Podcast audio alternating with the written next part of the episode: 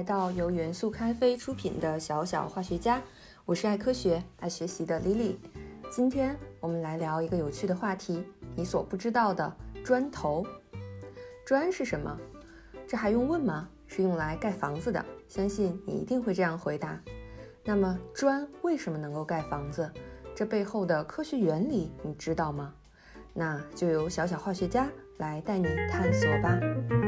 砖，英文名称 brick，是一种建筑材料，也是建筑材料中最基础的一款。砖的外观呈长方体块状，有六个面，是构筑房屋墙体的最最主要的材料。普通不起眼的砖，却是我们人类历史上最伟大的发明之一。制砖工艺将低强度的泥浆转化为坚固的砖块。用砖修筑的建筑可以经历几个甚至十几个世纪屹立不倒。中国的万里长城就是人类历史上砖砌建筑的代表之作。人类早在石器时代就使用石砖，石砖顾名思义就是将石块切割打磨成长方体。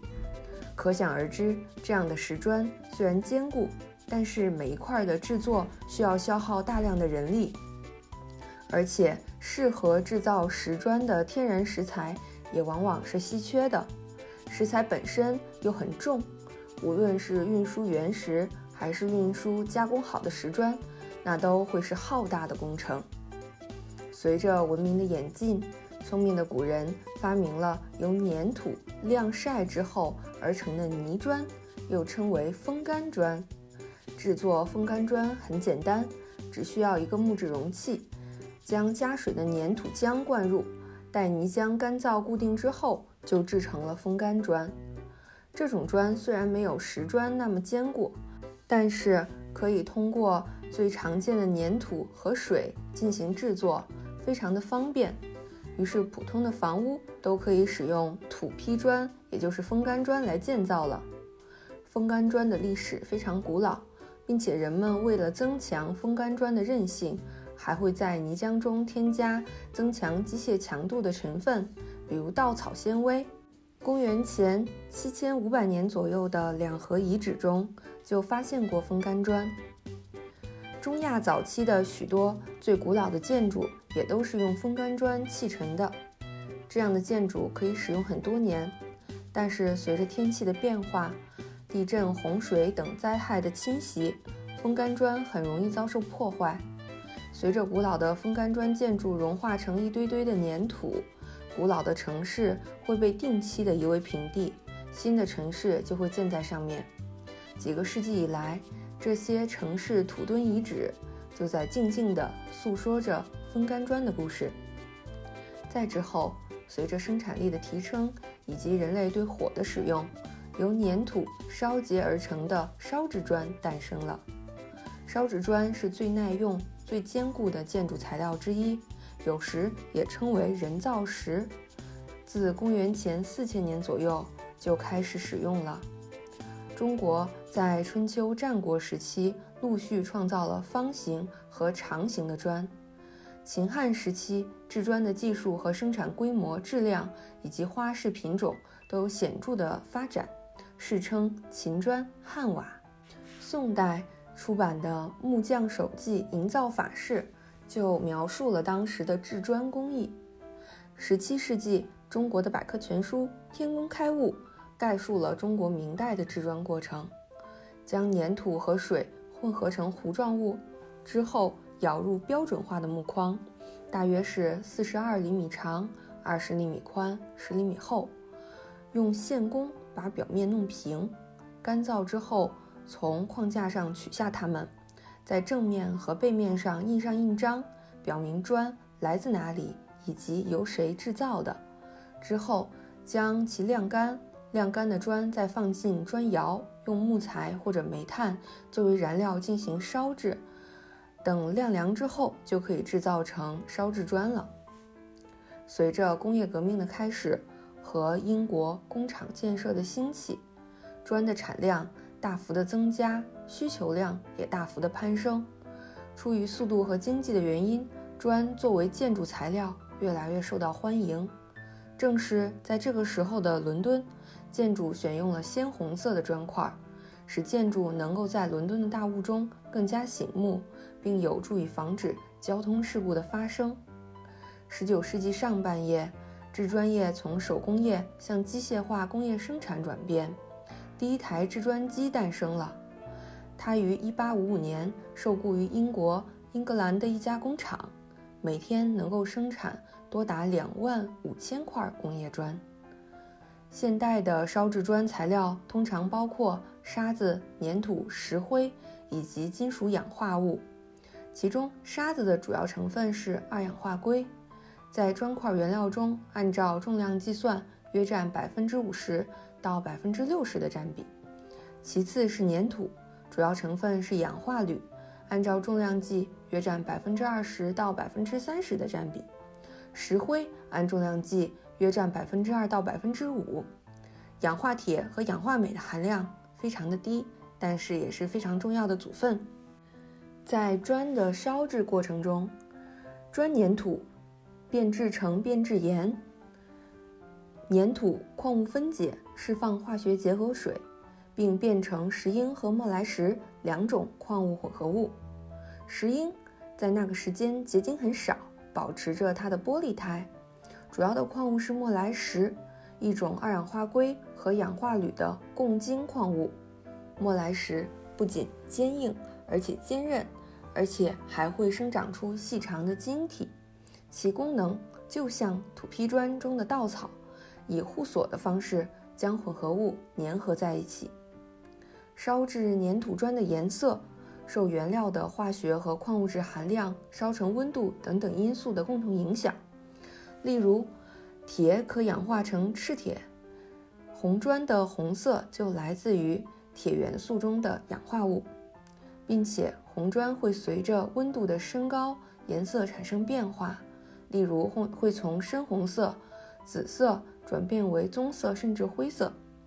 有趣的是，红砖和青砖都是用粘土高温烧成，颜色的差别在于烧制过程中是否接触氧气。燃烧时氧气充足，粘土中的铁元素就会充分氧化成氧化铁，砖就是鲜亮的红色。当氧气不足的时候，砖便呈现青灰色。而白砖或黄砖的石灰含量更高，铁含量少很多，砖块的颜色就会和红砖、青砖完全不同。砖除了颜色，尺寸也很有讲究。为了有效的搬运和铺设砖块，砖块必须足够小、足够轻，以便砌砖工人用一只手捡起，另一只手就可以用铲子。砖块通常是平铺的，因此。砖块的宽度有效的限制是由一只手的拇指和手指可以方便跨过的距离作为设定，通常约为十厘米。全世界标准尺寸的砖大体是一样大小的，因为砖和人的手的尺寸的关系是基本不变的，所以这个道理就像全世界的剪刀或者是菜刀差不多都一样大一样，这是一种。人机工学的体现，但是也有一些例外，比如一些大型的公共建筑会使用更大的砖，更大的砖可以形成更厚实的墙体，在寒冷气候下的国家和地区，往往就会使用这样的砖，而在较温暖的地区，较小的砖就足够了，也更加的经济。实心的砖块很重，就像石头一样，这样也带来一个问题，随着建筑物的增高。砖砌墙所承受的砖的重量就越来越重，容易造成垮塌的风险。空心砖就诞生了，顾名思义是在砖块中预留一些空洞的砖。目前，空心砖已经是建筑行业的墙体主材之一，具备质量轻、消耗原材料少、成本低等等优势。但是与红砖差不多，空心砖的制造原材料是粘土和煤渣灰。而且由于空洞的存在，同等材质的空心砖的强度较实心砖是略逊一筹的，所以空心砖常用于非承重部位，并不能替代实心砖。轻质砖呢，主要是由膨胀的珍珠岩或者煤渣作为骨料烧制而成，这种砌砖的质量非常小，能够极大的减小建筑物的自重。但是轻质砖和空心砖一样，也会存在一些问题，比如说会出现强度低、吸水性强、干缩现象等较为严重的问题，从而容易出现墙体开裂或者是渗漏的问题。随着科技的发展，化学凝固砖也出现了。这种砖不需要高温烧结，所以更加的节能环保。全世界各地的新锐建筑中都已经有了化学砖的身影。但是，自从二十世纪开始，人们在城市中建造的楼宇越来越高，在地震灾害中砂浆开裂和碎裂，因此砖不能再粘合在一起，所以砖砌建筑垮塌带来的风险极大。于是，纯的砖砌建筑就逐渐局限在了中小型建筑上，比如说一些小型住宅、小型的屋舍。随着化学和工业革命的兴起，砖与钢、玻璃、混凝土一起成为复杂的复合型建筑材料。在城市中，钢筋和混凝土早已替代砖块，成为了高层建筑的优良材料。关于混凝土也非常的有趣。会在后续的节目中进行专题介绍。说到这里，细心的小朋友一定发现，砖墙上的砖块大多是使用交错的砌法砌成的。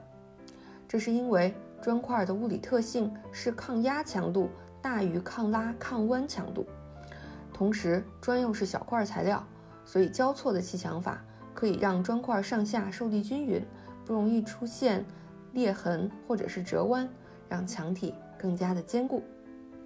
好了，今天的小小化学家就到这里。小小化学家希望带孩子们用科学的视角重新认识身边的万物，培养探索和发现的科学精神。我是爱科学、爱学习的李李。小小化学家由元素咖啡出品，期待你的喜欢。喜欢请点击关注，我们下期见。